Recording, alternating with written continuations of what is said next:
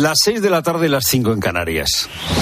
Con Pilar Cisneros y Fernando de Aro, la última hora en la tarde. Cope, estar informado. Muy buenas tardes a la gente, gente. Hoy, en los de la tarde, hemos estado en casa de Pepe y de Maribel. Ha estado eh, Pilar Cisneros. Pepe eh, tiene ELA desde hace 11 años y lo cuida eh, su mujer. Eh, se queja Pepe de que eh, los diputados, los políticos, no presten atención a los enfermos de ELA. No podemos dejarnos vencer por el desánimo.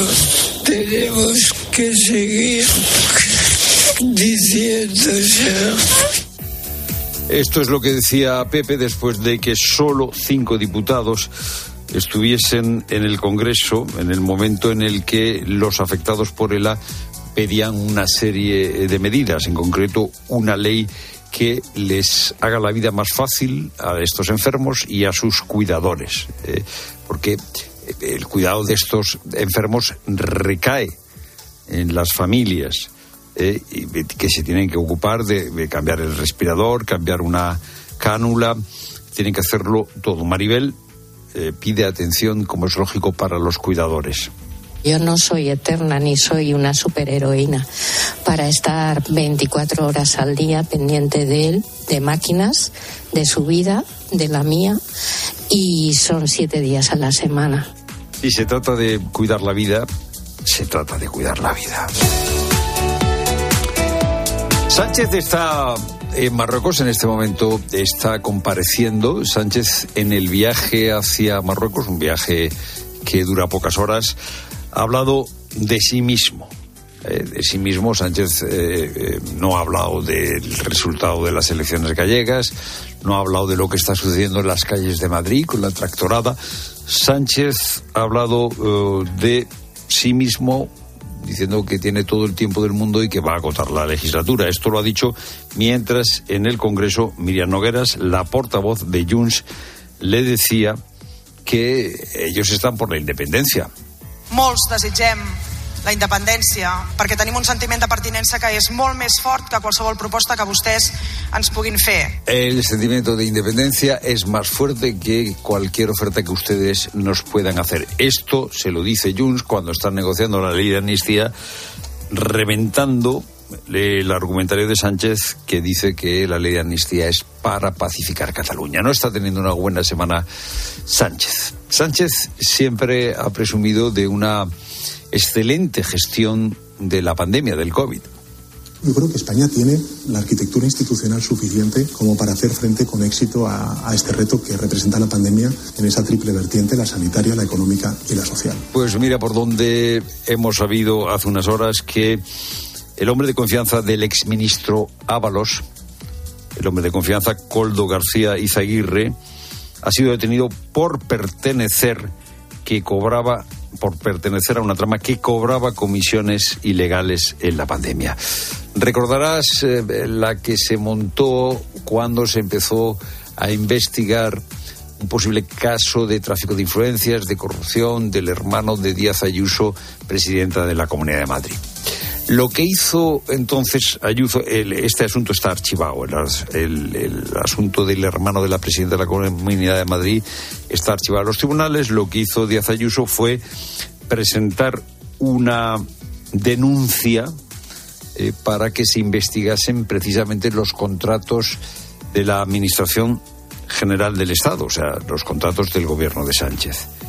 Y esa denuncia es la que ha provocado esta detención del asesor de Ábalos, del que fue asesor de Ábalos. Es decir, el, caso del hermano de Díaz Ayuso quedó archivado y este, esta investigación ha producido la detención. Ábalos dice que él no sabía nada. No tengo ni idea, o sea, es que me he enterado ahora. Me he quedado estupefacto con esto. Es que me, me cuesta creerlo, ¿no? por eso mismo, primero porque es un golpe. Ya me gustaría dar explicaciones. Ábalos dice que... que no sabe nada. Bueno, pues ya se verá si sabe o no. Goza de la presunción de inocencia, como gozan de la presunción de inocencia en una democracia todo el mundo. Lo que no puede hacerse es utilizar una doble vara de medir. Si se hubiese producido algo así mientras gobernaban otros, es fácil, es fácil saber lo que en este momento se estaría diciendo. Es lo primero, no lo único. Buenas tardes, Pilar Cineros. Buenas tardes. Sí, termina en Madrid la protesta convocada por la Unión de Uniones de Agricultores y Ganaderos. Una manifestación en la que ha participado hasta 13.000 personas, según datos de la organización, aunque la delegación del Gobierno fija el número de manifestantes en un máximo de 4.000. Volvemos a la sede del Ministerio de Agricultura. Allí sigue Israel Remuñán. Israel, ¿los tractores empiezan a retirarse o no? Sí, sí, a esta hora los tractores abandonan poco a poco este centro de Madrid, esta sede del Ministerio de Agricultura. Entre aplausos, la fila es, es tremenda, la imagen es increíble, hay cientos.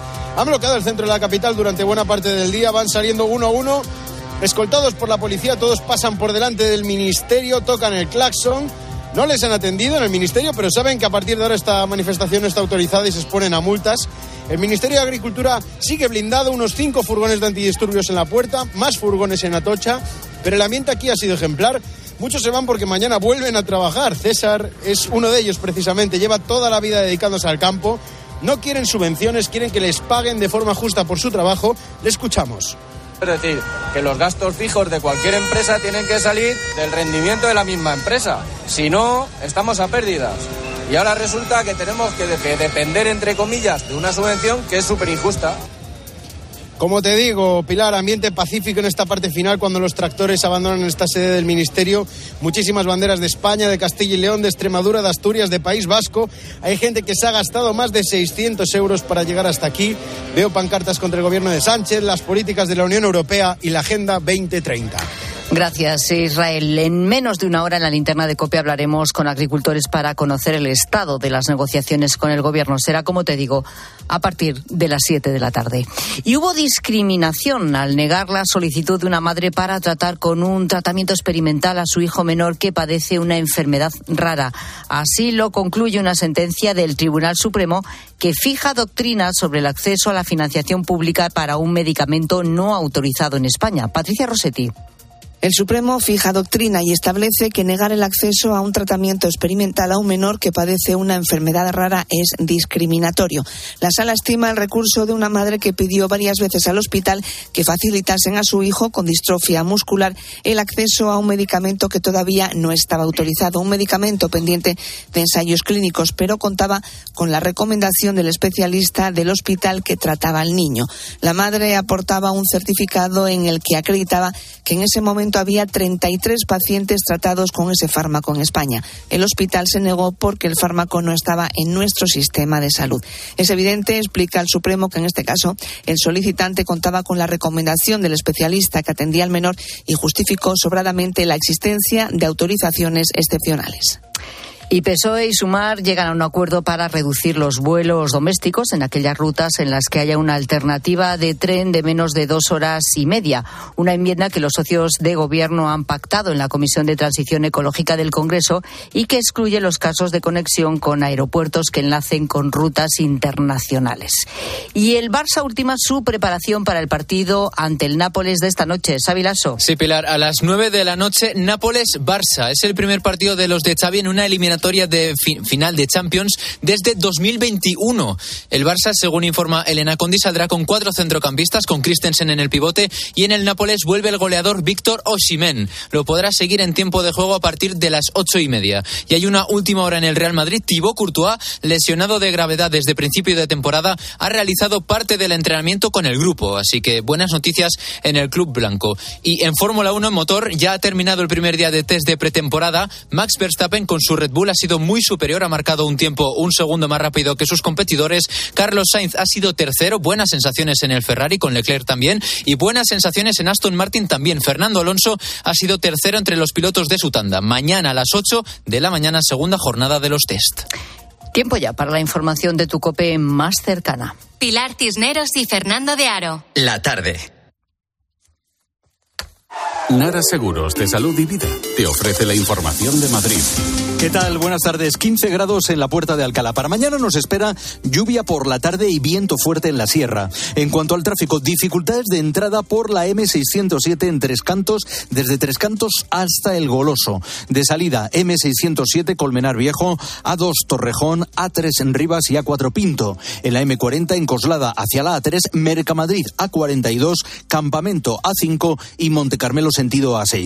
La Unión Europea y la Eurocámara votan mañana para elegir la sede de la nueva Autoridad Europea contra el Blanqueo de Capitales y Financiación del Terrorismo. Madrid es candidata junto a otras ocho ciudades europeas como París, Frankfurt, Roma o Viena. El Gobierno Central, la Comunidad de Madrid y el Ayuntamiento ha defendido la candidatura de Madrid. Escuchar la tarde con Pilar Cisneros y Fernando de Aro.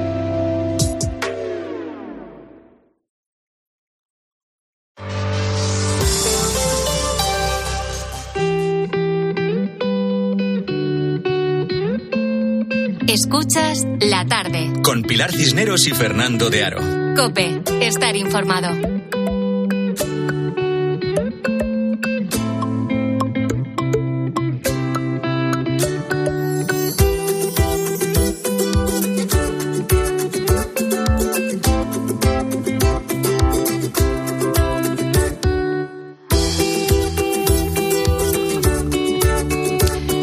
Las 6 y 11 minutos, hora menos en Canarias, te voy a hablar de, de Paco.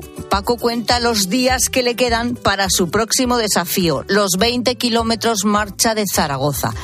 ¿Será este próximo 25 de febrero? A ver si lo digo, de febrero.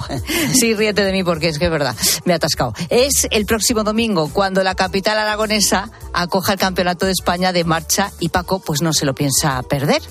Para ello entrena cada mañana entre las seis y media y las ocho y media en un parque cercano a su casa en Getafe. Y luego empieza pues su mayor desafío, que es cuidar de su mujer enferma de Alzheimer. Bueno, de Paco nos sorprende todo. Su voluntad de hierro para madrugar cada mañana para ir a entrenar, esa desbordante energía que se le nota enseguida en cuanto lo conoces, vamos, que, que la desprende de todas formas, hasta en la manera de hablar, ¿eh? Y claro, su edad, porque Paco tiene 87 años.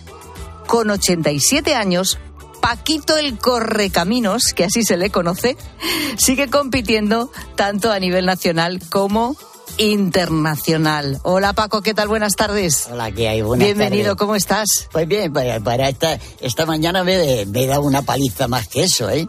¿Cuánto has hecho esta mañana? Esta mañana he salido a las cinco y media de la mañana de, de casa. Sí. Me he bajado y hasta las ocho de la mañana no he parado, ¿eh? Pero eh, todo el tiempo corriendo. Haciendo marcha, claro. Haciendo marcha todo el tiempo. Sí. Digo, no, a lo mejor entre que estiras un poco y tal. He estirado, antes de empezar a que tengo mis estiramientos. Pero luego he salido, me he metido por las calles de, de Getafe. Eh, he ido hasta el campo del Getafe, de ahí a las Margaritas, luego he llegado, bueno, he hecho una, he hecho una prueba para ver si era suficiente resistente para aguantar los 20 kilómetros que me va a quedar el domingo.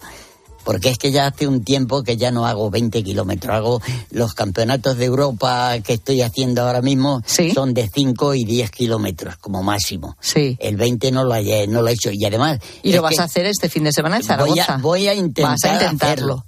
¿Cuánto hace que no haces 20 kilómetros? muchísimo muchísimo. Ya eh, eh yo, creo que hasta hasta antes de, que de que me ocurriera el, percance que me tuvieron que poner la prótesis en, la rodilla derecha. A ver a ver vamos por partes que aquí hay mucho que hablar. Bueno primero con el entrenamiento que has hecho esta mañana crees que estás para correr los 20 kilómetros marcha de este fin de semana crees que sí sí pero espera es que pasa una cosa que, que la la marcha tiene algo que la gente dice, hago una maratón, han hecho 10 maratones y tal.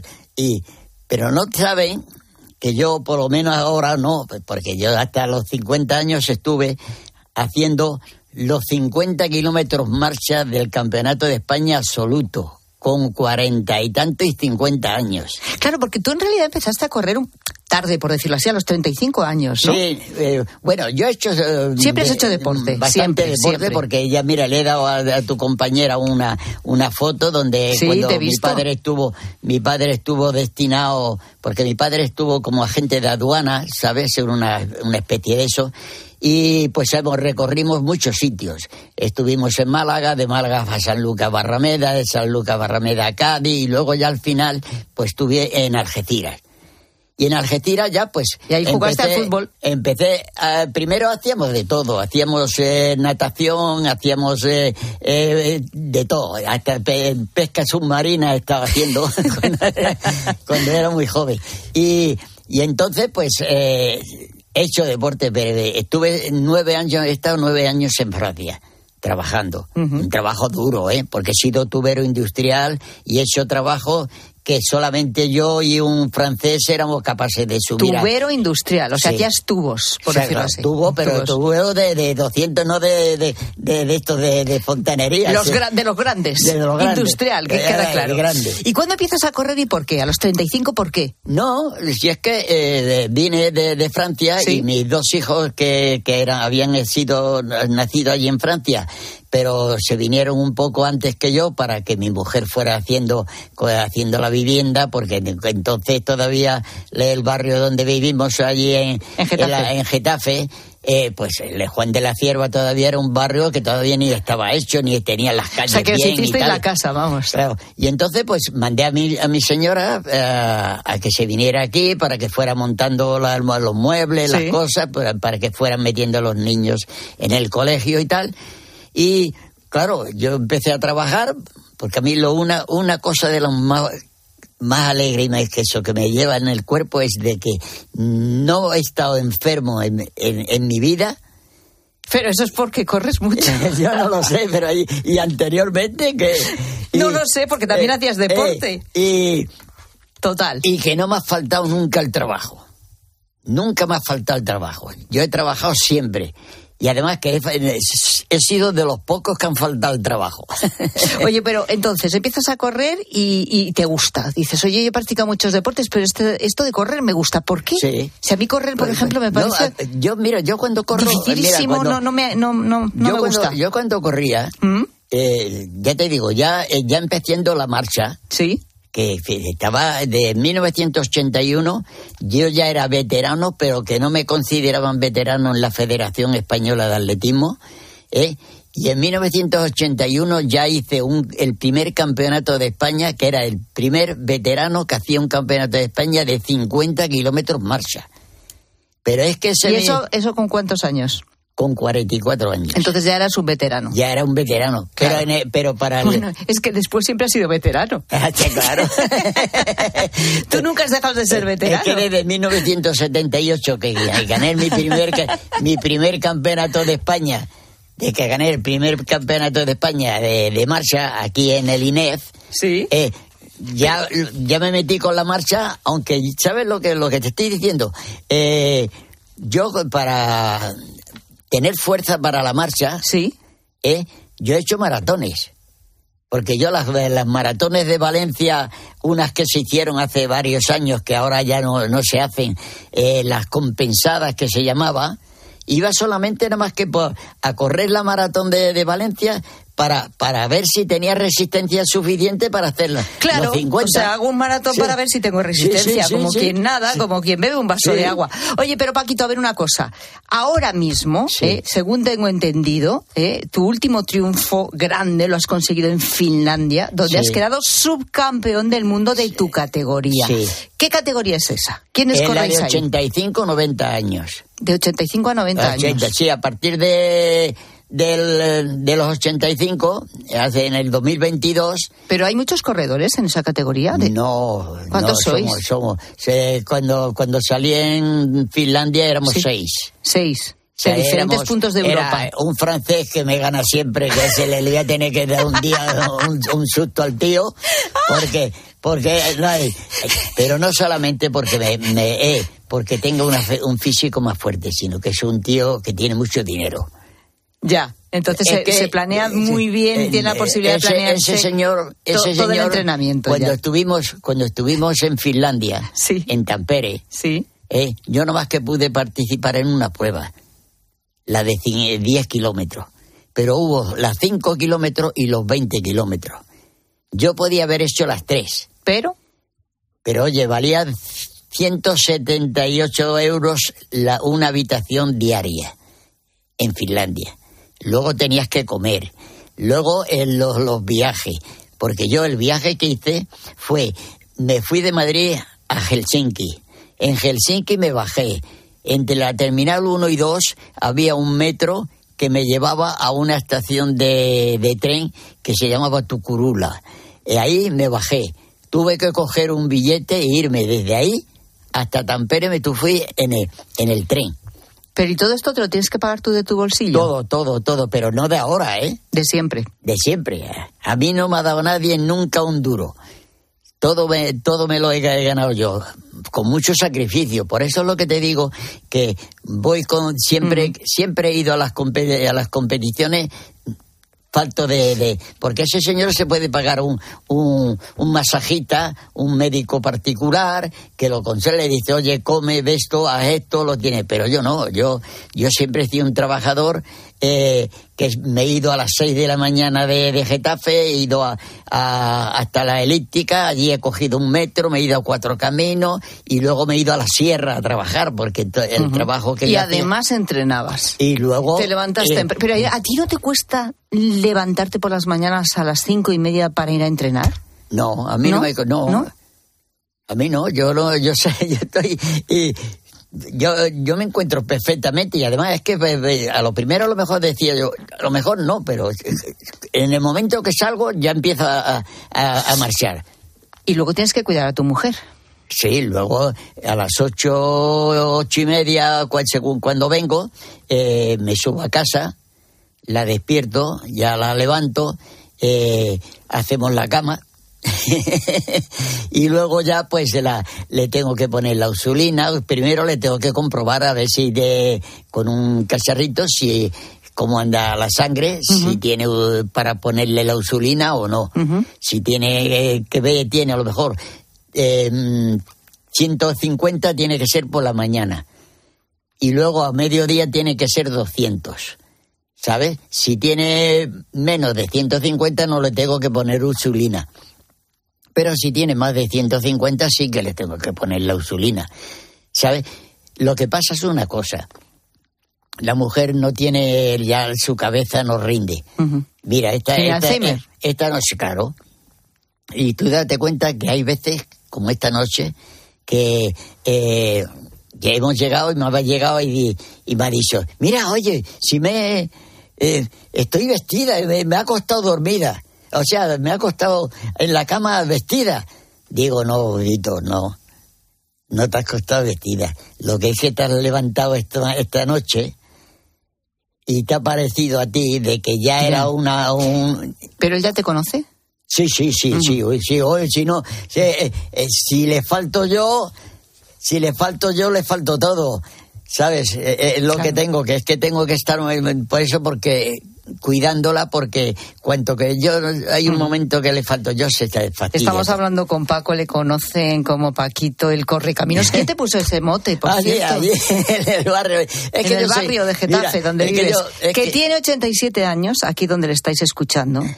Que se levanta a las cinco y media de la mañana como hoy, que ha corrido esta mañana tres kilómetros de marcha porque quiere probar a ver si es capaz este fin de semana en Zaragoza de correr los 20 kilómetros marcha y que además de todo eso cuida cada día a su mujer, que como nos está diciendo, pues le tiene que controlar la insulina y además, bueno, pues tiene un principio de Alzheimer y ya tiene también estos problemas. Oye, cuéntame lo de la prótesis de rodilla, porque todo esto sí. lo hace con una prótesis de rodilla. ¿Cuándo sí. te operaron? Pues mira, esto yo estuve, bueno, yo es que sé, ya hacía de todo, ¿sabes? Yo, yo hago triatlón, yo hago dualón, yo hago bicicleta de montaña hasta de, de 50 kilómetros, eh, lo estaba haciendo hasta los 80 años, estuve haciendo el, una competición que se hacía en Aranjuez, eh, que era Aranjuez, eh, Villaconejo, Chinchón, Titurcia y vuelto otra vez a Aranjuez, que serían unos, yo hacía el de 50 kilómetros. Y te atropellaron, ¿no? ¿Fue lo que pasó? y no, pues que es que mm, nosotros los del Atlético Getafe, eh, el equipo donde de eso, que ya los, los que quedamos ahí, nos hacemos todos los años, hacemos una fiesta eh, de, de confraternidad, como se puede decir, de, de, de todos los hombres. de- bueno, pero es que yo para ello era su casi, yo era el señor Paco. Normal, lógico. Y- ¿Pero qué y- pasó con la rodilla y- entonces? Pues que al pasar un paso de cebra, sí. me vino un coche que, que estaba eh, despistado porque había uno delante que iba para el otro lado Sí. y él tenía que girar para la Total. izquierda y ¿Qué te eso, atropelló? me pegó una bueno me, me hizo Se salir destrozó la rodilla. Salí disparado para arriba ¿Y qué rodilla es? ¿La derecha o la en la izquierda? derecha ¿Y, cuánto hace que te operaron y te pusieron la prótesis? en 1919 No, en 1919 no 19. puede ser. En 2019. O sea, Eres viejo, pero no tanto. Ojo. en 2019 Ah, mira la cicatriz. Pues por favor. Está perfecta esa rodilla. ¿Cuántas piernas tienes, madre mía, con 87 años? ¡Qué barbaridad! Oye, Paco, entonces, eh, vamos a estar pendientes de ti y, y de esta prueba de 20 kilómetros marcha en Zaragoza este fin de semana, a ver qué pasa, ¿no? A ver, bueno, yo, yo voy a intentarlo, a- yo voy a intentar hacerlo. Terminarlo. Hombre, Tú vas a intentar Yo lo que voy a intentar es terminarlo. Pues normal. ¿Sabes? Yo lo que voy ahora también tengo que cuidado que a ver si los jueces me dejan. ¿eh? Que- Hombre, perdona, que esto no- ¿cómo que no te van a dejar? Si no ¿Qué? te dejan, eso es edadismo. Eh. Sabes tú ahora, ¿no? Discriminación por la edad.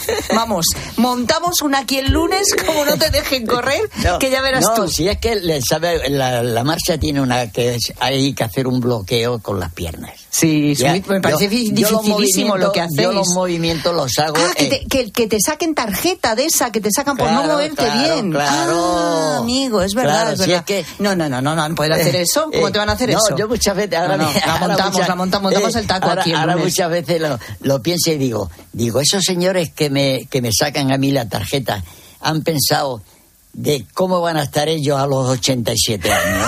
Eso digo yo. Porque si ellos, yo creo que más de esos que tienen 40, 50, 60 años que me sacan la tarjeta. Sí, señor. Lo primero que tendría que hacer es decir, eh, bueno, yo a, cuando a la edad que tiene este señor yo voy a ser capaz, digo, si a lo mejor no llego. Paco, nos ha encantado conocerte. ¿eh? Paquito el Correcaminos, de Getafe, 87 años. Y por favor, queremos, estamos esperando el vídeo que tú te encargues de que alguien nos lo mande de tu carrera en Zaragoza. Oye, pues, ¿vale? ¿Te puedo decir una cosa? Dímela. Pues eh, estuve en Telecinco el, el otro día. Sí. Y luego cuando ya eh, terminamos la entrevista de, de Telecinco, sí. me- le digo a no me digo, oye, que pues yo ahora el día 25 me voy a ir a, a Zaragoza. a hacer el campeonato de España, pero ¿te puedo contar algo más? Mira, es que no solamente es, es que, eh, es que no solamente el día 25 que tengo el 20 kilómetros. Sí. El día 2 de marzo sí. me voy a San Sebastián a hacer el pista cubierta. ¿Cuántos que kilómetros son es 3 ese? kilómetros en pista cubierta. Vale. Y luego, el día 22 de marzo, me voy a Torum, a Polonia, a hacer el campeonato de Europa de 5 kilómetros marcha. Casi nada. Y todo sea, eso con una prótesis eh, en una eh, rodilla. sí, a ojo. ver, y con 87 años. Bueno, que eres un ejemplo, Paquito. Gracias por venir. Venga, un abrazo fuerte. Venga. Adiós. Adiós. Hasta siempre. Qué bárbaro. Bueno, ¿dónde hay que firmar, Pilar? Ya te digo. A la mutua que nos vamos. Sí, sí, sí, vamos a ver si llegas a casa y te encuentras que se te ha venido la cisterna eh, de la casa, luego la lámpara del baño que se empieza a parpadear y tu seguro no te ayuda con las pequeñas reparaciones de la- del hogar. Bueno, pues si te vas a la mutua, además de ofrecerte su seguro de manitas de hogar, te bajan el precio de cualquiera de tus seguros, sea cual sea. Tienes que llamar al 91 555 5555. Te lo digo, te lo cuento. Vete a la mutua condiciones en mutua.es. Hola otra vez, ¿qué le vamos a hacer? Si es que siempre que te veo solo pienso joder, que te diría de todo, de todo y no digo nada, que saque Paquito mucho y no hay que lo calle. ¿eh? Paquito sigue hablando por el ver, pasillo, pero Pilar, Paquito no tiene hombre. por qué saber, porque no se lo hemos explicado bien, Que- que, cuando se enciende la luz roja, o es que roja. alguien está hablando Claro, él Ah, seguía no solo él. contando sus hazañas. Qué gracioso, de qué energía, por favor. Ya te digo. Qué maravilla. Qué bárbaro el tío. 87 años. pues sí, sí, es sí, sí, increíble. reuma ¿Qué no piernas tiene? sí. Fíjate. Vamos, he flipado. Bueno, mira, acabamos de conocer a Francisco Paquito el Correcaminos, que ese es su apodo, y de apodos hablamos con la gente, gente. Sí, que hay mucha gente de poner apodos a todo el mundo. Buenas tardes, gente. Ay, los motes. Me encanta poner motes. A mi hijo le llamo el actor porro porque siempre van en, en batín. A donde sea, ¿eh? Se tiene que ir a casa colega, se va en batín. Otro, mi compañero, le llamamos bloqueado. ¿Por qué le llamamos bloqueado? Porque cada vez que se enfada contigo, te bloquea. Y así, vamos, pues no podría parar, vamos, en días, ¿eh? En días. Por cierto, a mí me llamaban búho en el colegio porque llevaba, llevaba gafas de culo de vaso. Pero bueno, aún así, algún amigo mío de, de esa época me sigue llamando búho. Venga, hasta luego. A ver, lo del batín me ha dejado impresionado. A mí también. Me ha dejado Yo creía que esto era descolocada. de serie de época. Completamente. Eh, Antes se ponían mucho, los caballeros se ponían el batín eh, a estar en casa para no rozar la ropa, pero me ha dejado alucinado. A mí me alucina que haya personas que, que bloqueen con esa facilidad, ¿no? Cuando algo no te interesa, te bloqueo. y por eso le llaman el, el bloqueado. Bueno, vamos a conocer al Ruina. Eh, buenas tardes, gente, gente. Como hay que decir el mote y el motivo, pues el mote en este caso era de mi padre. Decían el ruina, porque en una ocasión hubo un, día de, lluvia tremendo, se inundó todo. Mi padre tiene un pequeño comercio y decía pues lo típico, ostras, esto es una ruina, pero ¿qué ruina? Esto es la ruina, no, no vamos a salir de esta. Y se quedó ruina. Yo en aquella época, cuando era pequeño, me decía, los hijos de ruina. Venga, buenas tardes. Los hijos de ruina. Los hijos de Los hijos de la ruina. Claro, es que de tanto decir las cosas o decirlas de una manera, al final se te queda. Tú te vas a quedar con lo de hater, Rosa. Yo no digo hater nada. que va. Sí, Sí, yo soy como la- regañona, Sí, yo soy como-. ¿Yo? Pues lo que Desde- dice Fernando, que últimamente estás así, ¿no? No, hombre, no, No, son yo, no, no, momentos yo, no, no, yo- puntuales. yo he dicho que, que eh, está bu- buscando el lado ácido de la vida. Eh, A ver, hay apodos que son eh, bastante ácidos, iba a decir que son una ruina, pero bueno. Hola, gente, gente. En el pueblo de mi madre se conocen por los motes, el Carmela de los Dulces, que era porque vendía dulce el padre, total. Y mi hermano eh, salía de costalero y le decían el muerto porque era muy calladito. El peligro, el colonia. El colonia era que el representante de colonia y echaba colonia debajo del paso y apestaba a todo. Son motes que se ponen ellos en la- debajo del paso para conocerse, porque hay muchos Miguel, muchos Manolo, muchos Juan. Y, y allá la familia, pues la hermana del muerto, la mujer del muerto y los muertecitos, que son mis niños. Un abrazo. Los muertecitos son sus hijos. ¿Y el colonia? El colonia. Eh, es que hay algunas colonias que es que. eh, Tela, ¿eh? Pues imagínate debajo del debajo, paso. Debajo del paso. Como alguien se ha echado el bote de colonia Mejor fuerte. que huela a humanidad, que, que Pues huela sí. a pachuli. Creo que sí, eh, ¿Sabes qué pasa? Que se mezclan las dos cosas. Y entonces ya sí que es insoportable. El muerto, la muerta y los Y muertecitos. los muertecitos. Yo prefiero el colonia, ¿eh? al muerto El también. colonia, ¿no? sí, ¿Eh? sí. Colonia te gusta más. Bueno, motes, apodos, es de lo que hablamos hoy con la gente. Gente, queremos que nos cuentes el tuyo, el de tu familia y cuál es su historia, por qué te llaman así. Que nos dejes notas de voz en el WhatsApp de la tarde, 60715 0602.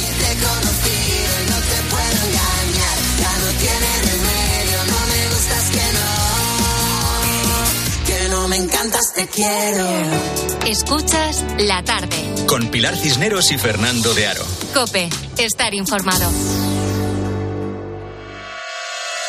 Sobre la erupción del Vesubio del año 79 después de Cristo, que sepultó, entre otras cosas, otra impresionante biblioteca de papiro. Era de Pisón, que es el suegro de Julio César, nada menos. Él tenía una villa en Herculano, al lado de Pompeya. Cuando fue descubierta, bajo 30 metros de lava petrificada, lo que encontraron fue una biblioteca privada alucinante. Salieron Los martes a las once y media de la mañana, Javier Sierra en Herrera en Cope. Alucina. Qué bien te viene la financiación total para clientes con tarjeta El Corte Inglés. Financia tus compras hasta en 12 meses en electrónica, electrodomésticos, deportes, moda, hogar y mucho más. Hasta el miércoles 21 de febrero, financiación total del Corte Inglés en tienda web y app. Por compras superiores a 200 euros, financiación ofrecida por Financiera El Corte Inglés y sujeta a su aprobación. Consulta condiciones y exclusiones en elcorteinglés.es. En Carglass creemos que todos los parabrisas merecen una segunda oportunidad, incluso los irreparables. Por eso tenemos contenedores en todos nuestros talleres, para que puedan ser reciclados y así darles una segunda vida. Carglass cambia, Carglass repara.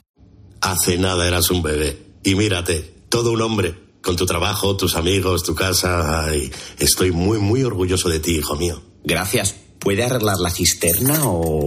Tengo que encargar una pieza, pero sí, hijo mío, sí. Por 17 millones de euros uno se hace padre de quien sea. Ya está a la venta el cupón del Extra Día del Padre de la ONCE. El 19 de marzo, 17 millones de euros. Extra Día del Padre de la ONCE. Ahora cualquiera quiere ser padre. A todos los que jugáis a la ONCE, bien jugado. Juega responsablemente y solo si eres mayor de edad. Escuchas la tarde. Y recuerda, la mejor experiencia y el mejor sonido solo los encuentras en cope.es y en la aplicación móvil. Descárgatela.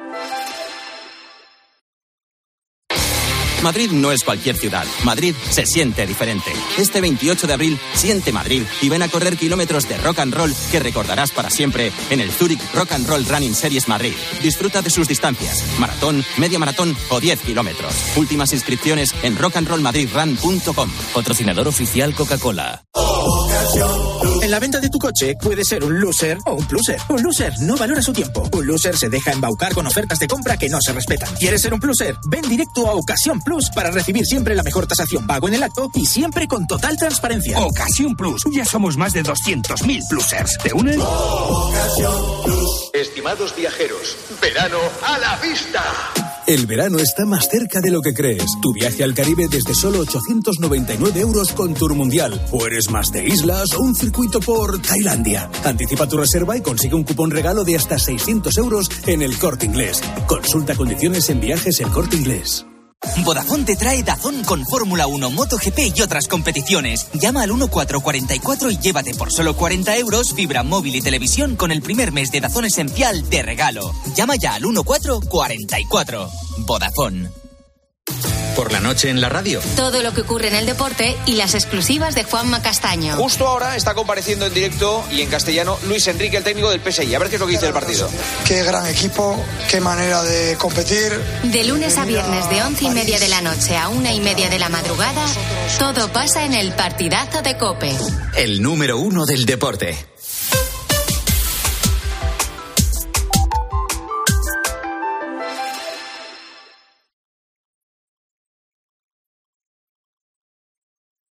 Escuchas la tarde. Con Pilar Cisneros y Fernando de Aro. Cope, estar informado.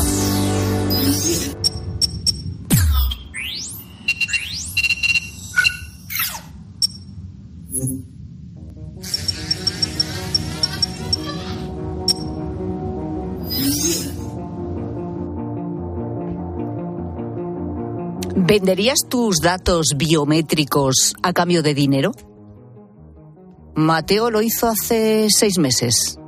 Su historia comienza una tarde cualquiera, dando una vuelta por un centro comercial de Madrid me encuentro con un stand de varios chicos jóvenes, todos uniformados de negro, con un móvil en la mano, que te ofrecen ganar dinero a través del registro en una aplicación. Eh, a cambio del registro en esta aplicación, me ofrecían poder ganar dinero de una manera rápida. Solamente tienes que someterte a una lectura de iris. Entonces, la chica me ayudó a instalar la aplicación y una vez me la, la tenía instalada, me leyeron el iris. ¿Quién está detrás de esta distopía? Bueno, WorldCoin es una empresa creada en 2019 por el líder de OpenAI y ChatGPT por Sam Altman que pretende crear su propio banco biométrico con nuestra huella digital más preciada, el iris del ojo. Todo esto a través de un proceso que no dura más de cinco minutos. Me lo leyeron a través de, de, un, de, un, aparato que tenían ahí en el stand del centro comercial, que era una bola blanca a la que tú te acercabas y básicamente pues te hacía un pequeño escáner de, de los ojos.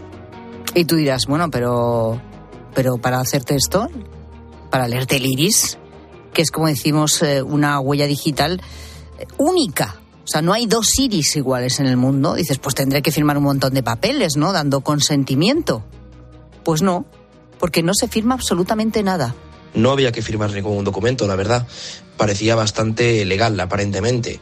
Eran comerciales uniformados, el stand tenía pues aparatos bastante modernos y, y todo tenía un aspecto bastante, bastante limpio, bastante legal. Actualmente, esta práctica está siendo investigada por la Agencia Española de Protección de Datos, aunque en nuestro país ya ha captado a casi 300.000 personas a través de estos stands que normalmente, como decimos, se ponen en diferentes centros comerciales. Los ha habido en Madrid, en Murcia, en Coruña, en Zaragoza, en Barcelona. De ahí que Mateo no sea único, ¿eh? Porque además también han caído sus amigos. Tengo bastantes amigos que se han registrado en la aplicación, sobre todo de mi edad, jóvenes de la facultad, porque al frecuentar mucho estos sitios que son los centros comerciales es muy difícil no encontrarte un stand de WorldCoin, de esta aplicación, y que acumulan pues cantidades bastante altas de, dinero en esta aplicación. Y que les dan a cambio, porque dices, vale, pero no, no, les dan criptomonedas. ¿eh? O sea que no es ni siquiera dinero constante, contante y sonante, es criptomonedas el pago. A día de hoy, Mateo tiene 200 dólares en criptomonedas. Claro, dices, bueno, pues las criptomonedas no sé, está muy bien, ya sabes, es una inversión muy controvertida. Depende de cómo estén, suben o bajan. A saber en su momento lo que puede pasar con, con esas criptomonedas. Pero de todas formas, 200 dólares en criptomonedas. Claro, para un chaval como Mateo que tiene 19 años, pues a ti te dicen, oye, te leo el iris, ¿eh? Eh, lo ves todo ahí tan montado, hay una cola con un montón de jóvenes delante de ti y te ofrecen 200 euros en criptomonedas y no se preocupan de nada más, no se preocupan de qué puede ocurrir después con esos datos que se obtienen con ese iris, exactamente qué estoy vendiendo. Cuando me dicen que me dan 200 euros en criptomonedas por leerme, leerme el iris, no algo tan personal, pues un chaval a lo mejor pues, pues no se lo pregunta. O, o, le hacen los ojos chiribitas, nunca mejor dicho, precisamente cuando les ofrecen una inversión en criptomonedas. Bueno, es que, claro, esto está pasando, como decimos, en sobre todo centros comerciales repartidos por toda España. ¿eh? Conocemos casos ya en prácticamente cualquier ciudad un poquito más grande. Y son muchas las dudas que todos tenemos en torno a esto. Porque, lo dicho, ¿qué estamos vendiendo realmente? ¿Qué riesgos asumimos? ¿Es peligroso? Si no es ahora, ¿es peligroso quizá en un futuro? Lorena Fernández es directora de comunicación digital de la Universidad de Deusto. Estamos hablando de un dato biométrico que va a ser muy importante, es muy importante, pero lo va a ser aún más en el futuro. Y de hecho, la propia empresa lo que te dice es, estamos implementando esta lectura de iris porque la inteligencia artificial es capaz de suplantar casi cualquier dato, ¿no? Con lo cual, en un futuro quizá el iris sea el único que nos pueda identificar de manera unívoca. Fíjate, ¿eh? Por otro lado, lo de montar un stand en un centro comercial no es casualidad. De hecho, es la manera que tienen de seleccionar a su público objetivo seleccionen espacios públicos donde probablemente eh, esté el público al que se dirigen, además con campañas muy agresivas, como decíamos, ¿no? Porque les ofrecen 10 tokens de la moneda y además les dicen que cada 15 días les van a dar más y si consiguen otras personas a través de ellos y ellas, pues todavía más. Y por supuesto empezaron en Madrid, pero están en otras muchas ciudades de España. De hecho, si se va a la página de WorldCoin, se pueden buscar dónde están todos esos sitios. Sí, sí, ya decimos, ¿eh? Hay casos en Murcia, en Zaragoza, en Coruña, en Barcelona, eso que sepamos, ¿no? Pero como puede aparecer este tipo de stands en cualquier parte, como estamos contando. Bueno, como te decía también antes, esta práctica está siendo investigada actualmente por la Agencia Española de Protección de Datos porque ahora mismo se encuentra dentro de una alegalidad. En algunos países ya se está frenando este escaneo de iris, como pueda ser, por ejemplo, en Brasil, en Francia o en India, porque pues los agentes responsables de la privacidad dicen, oye, primero hagamos un análisis de todo esto. Eh, entonces están aprovechando esos momentos de impasse hasta que eh, entran las entidades reguladoras, pues para eh, seguir acumulando usuarios.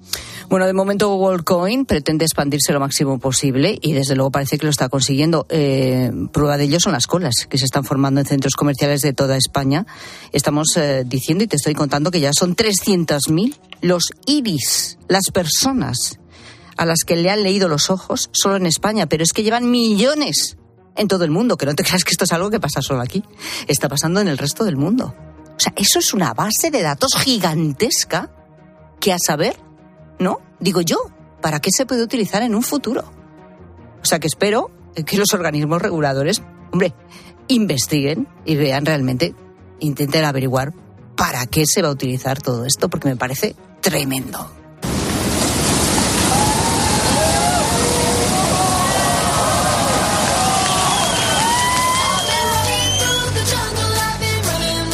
Tremendo es también esto de lo que te voy a hablar. Imagínate una ola gigantesca la llaman la vaca gigante por ese mugido que hace realmente esta ola. ¿Lo has escuchado bien? Bueno, se trata de una competición de surf de olas gigantes. Es algo único en España que se celebra cada año en los acantilados de Cueto, en Cantabria. Con estas son ya 10 las temporadas celebrando una competición que genera cerca de 2 millones de euros. Y el retorno es sencillo, subirse a olas de entre 8 y 9 metros. Aún así, esta edición ha conseguido llenar el número máximo de plazas con participantes de todo el mundo. Pedro García es uno de sus organizadores. Según activamos la primera alerta, las 24 plazas fueron ya acomodadas y desde que se activa la alerta verde, que es cuando ya tienen que desplazarse a Santander, a Cantabria, todo se pone en manos a la obra para esos billetes de avión. Pues tenemos surfistas que han llegado desde California, desde Hawái, México y ya desde países europeos más cercanos como Portugal. Fíjate, ¿pero qué son esas alertas? Muy sencillo, se trata de un mecanismo que usan para avisar a los surferos dependiendo de las condiciones meteorológicas. Hay tres tipos. La alerta amarilla, que quiere decir que se preparen porque puede estar cerca el campeonato. La roja, que establece que todo sigue adelante. Y finalmente la verde, que es ya la oficial y señala que en 48 horas arranca la vaca gigante. Eso sí, en 2023 hubo una excepción. El año pasado, la edición novena, tuvimos un margen de 14 horas porque no estaba muy claro el parte sobre la bocina prácticamente, porque hay que desplegar a todos los proveedores, surfistas, equipos de seguridad tanto de tierra como de mar. Estamos hablando de una organización con cerca de 200 personas en torno a lo que la celebración de esta prueba y mover este dispositivo en prácticamente 24 horas es tremendo.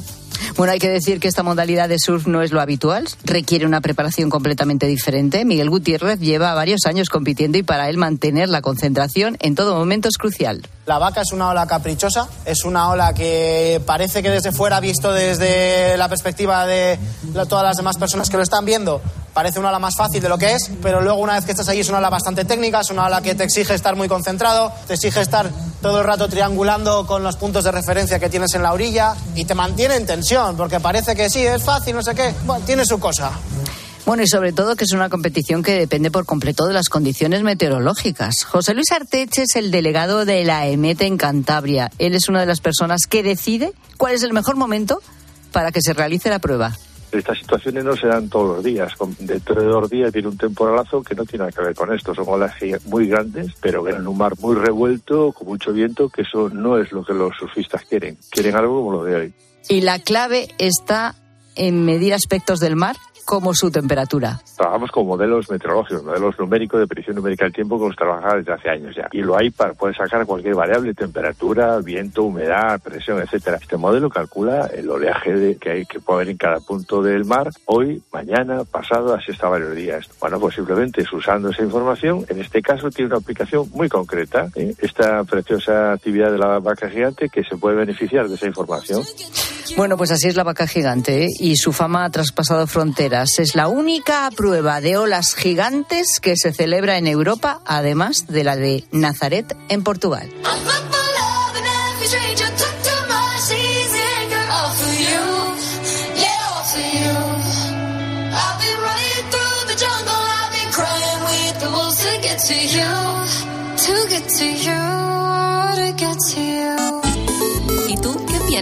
Escribe a Pilar Cisneros y a Fernando de Aro en Twitter en arroba la tarde cope o en nuestro muro de Facebook La Tarde Cope o mándanos un mensaje de voz al 607 150602.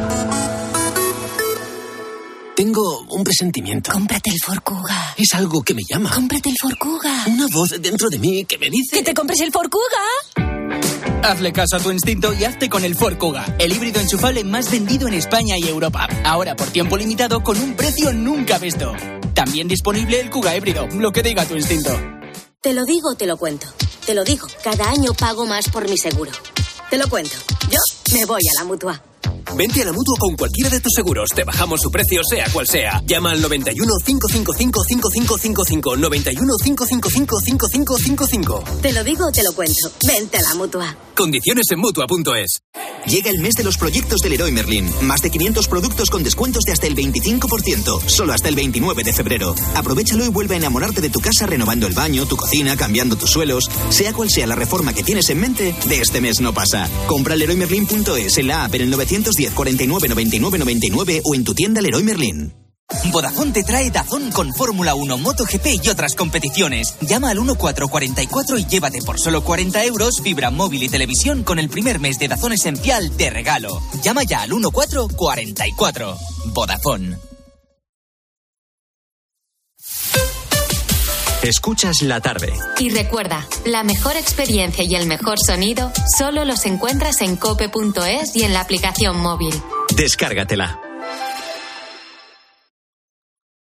Que a todo el mundo le gustan las croquetas es tan cierto como que en Aldi puedes encontrar frescos muy frescos por muy poco.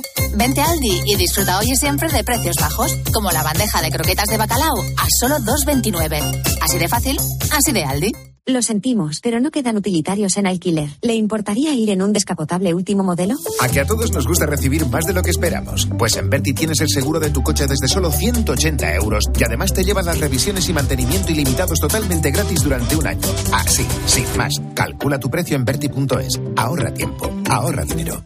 Contratar la luz con Repsol, ahorrar en tus repostajes. Contratar la luz con Repsol, ahorrar en tus repostajes. Contratar la luz con Repsol. ¿Pero qué estás haciendo? Contratar la luz con Repsol. Porque ahorro 20 céntimos por litro en cada repostaje durante 12 meses pagando con Wilet. Contrata la luz con Repsol en el 950 52 50 o en Repsol.es y enciende tu ahorro. Hola, soy Barturo Valls. ¿Cómo? ¿Barturo Valls? Sí, porque soy Arturo en el bar. y hoy soy tu camarero. Pues ponme un colacao. Y en vaso grande. Como quieras, figura, que aquí cada uno lo pide a su manera. Marchando tu colacao. ¿Crees que al final del día es difícil descubrir algo nuevo? ¿Los robots y la inteligencia artificial nos van a quitar o nos van a dar trabajo? La verdad es que yo creo sinceramente que las dos cosas. ¿eh? Casi todos los expertos yo creo que coinciden en que el año pasado, en el 2023, se produjo un punto de inflexión tanto en el desarrollo de estas tecnologías como en su uso público. O sea, de hecho, como se suele decir, se ha democratizado. Escucha a Ángel Expósito de lunes a viernes de 7 de la tarde a 11 y media de la noche. En la linterna de Cope.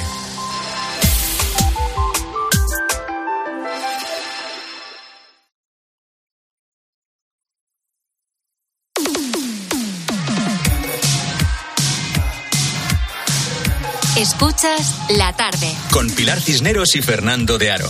Cope, estar informado.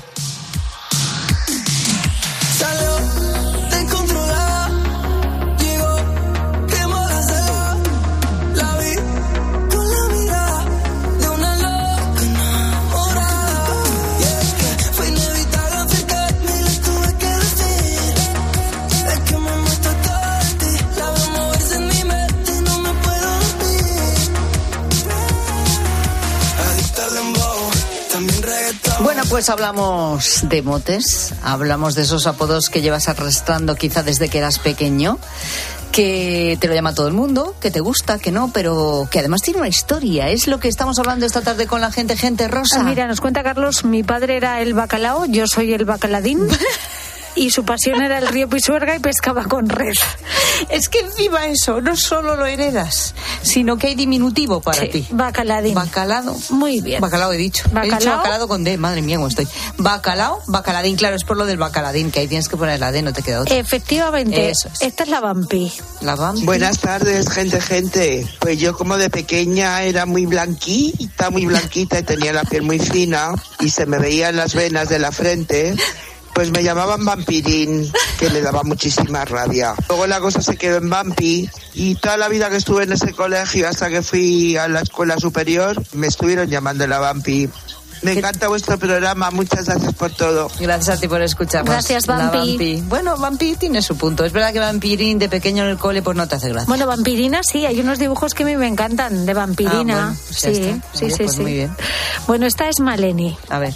Buenas tardes a la gente, gente desde Málaga. Mira, el mote de la familia de mi madre, que es de un pueblo de Salobreña, de un pueblo de Granada, le decían los clavillos y yo creía que era porque tenían alguna ferretería o algo. Y un día mi abuela me contó la historia y es que tenía una burrita y entonces le decían, ay, qué lástima, va con una esclavita, va como una esclavita. Esclava, esclava, las esclavas, los clavos, los clavitos. O sea que se han quedado como los clavitos. Buenas tardes, gente, gente. Bueno, bueno, bueno, bueno, bueno, bueno, bueno. Surrealista completamente. Absolutamente. ¿eh? Sí, lo que tú dices. Hay algunos apodos que, bueno, derivan de una forma que dices tú, ¿cómo es posible que, que- que esto venga de ahí?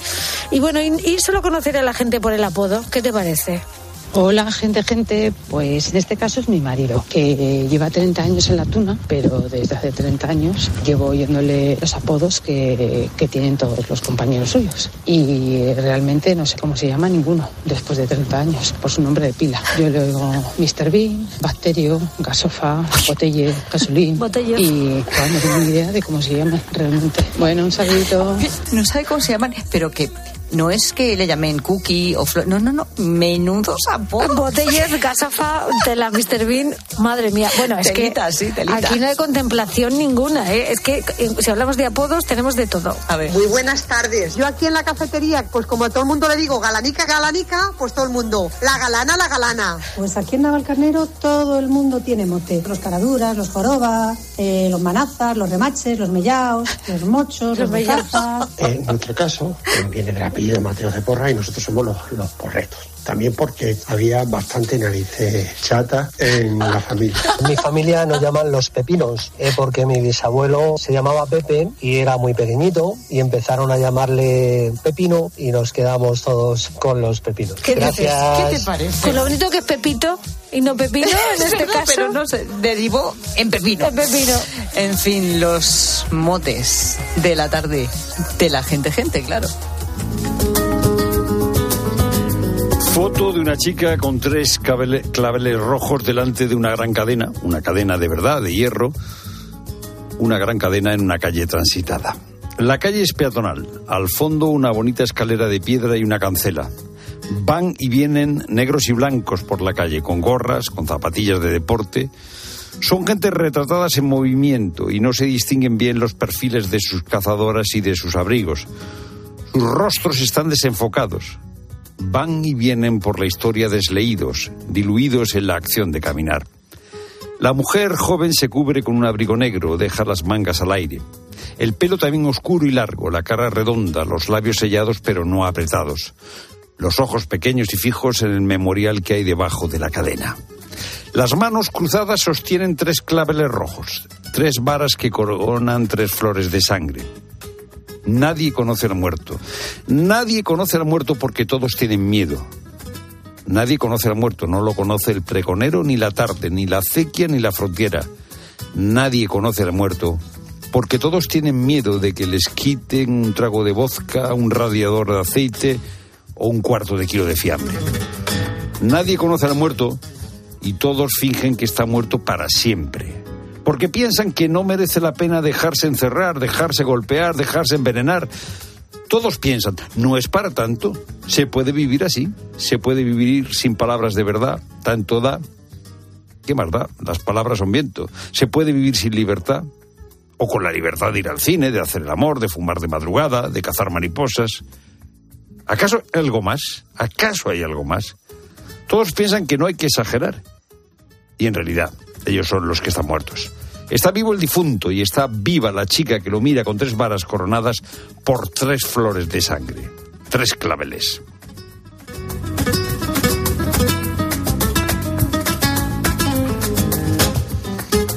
Dos minutos para las siete. Cae la tarde. La radio continúa. Llega la linterna con Ángel Esposito.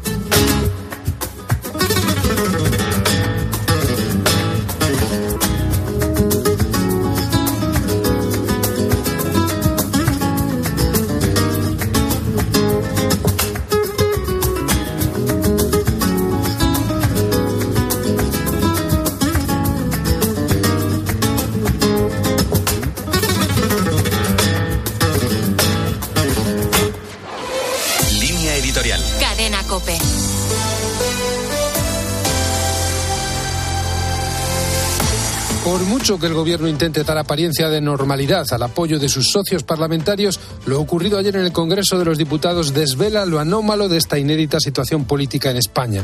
Mientras se guardaba un minuto de silencio en el hemiciclo por los dos guardias civiles asesinados en Barbate en acto de servicio el pasado 9 de febrero, Junts, Bildu, Esquerra y Podemos se ausentaban de ese merecido homenaje a quienes han dado la vida en la lucha contra el narcotráfico. No existe justificación razonable para que los grupos que mantienen a Sánchez en Moncloa se nieguen a rendir tributo a quienes han dado su vida por la defensa de nuestra seguridad y de la convivencia en libertad de todos los españoles. Hace unos días sucedió lo mismo en el Ayuntamiento de Pamplona, donde ni Bildu, ni Geroa Bay, la marca del PNV en Navarra, ni la filial de Podemos participaron en el homenaje y además bloquearon una condena en el Parlamento de la Comunidad Foral. Lo mismo ocurrió en el Parlamento de Cataluña. Los gestos de desprecio de los socios de Sánchez hacia los cuerpos y fuerzas de seguridad del Estado suponen un desprecio al Estado de Derecho y revelan la contradicción profunda de esta legislatura. Los miembros de las fuerzas de seguridad merecen todo nuestro reconocimiento por el servicio que prestan a la sociedad en orden a garantizar la seguridad y el cumplimiento de la ley. Y merecen que dicho reconocimiento se haga también en la sede de la soberanía nacional. Pero el presidente no va a afear la conducta de sus socios porque sería reconocer la naturaleza de la mayoría Frankenstein que le apoya.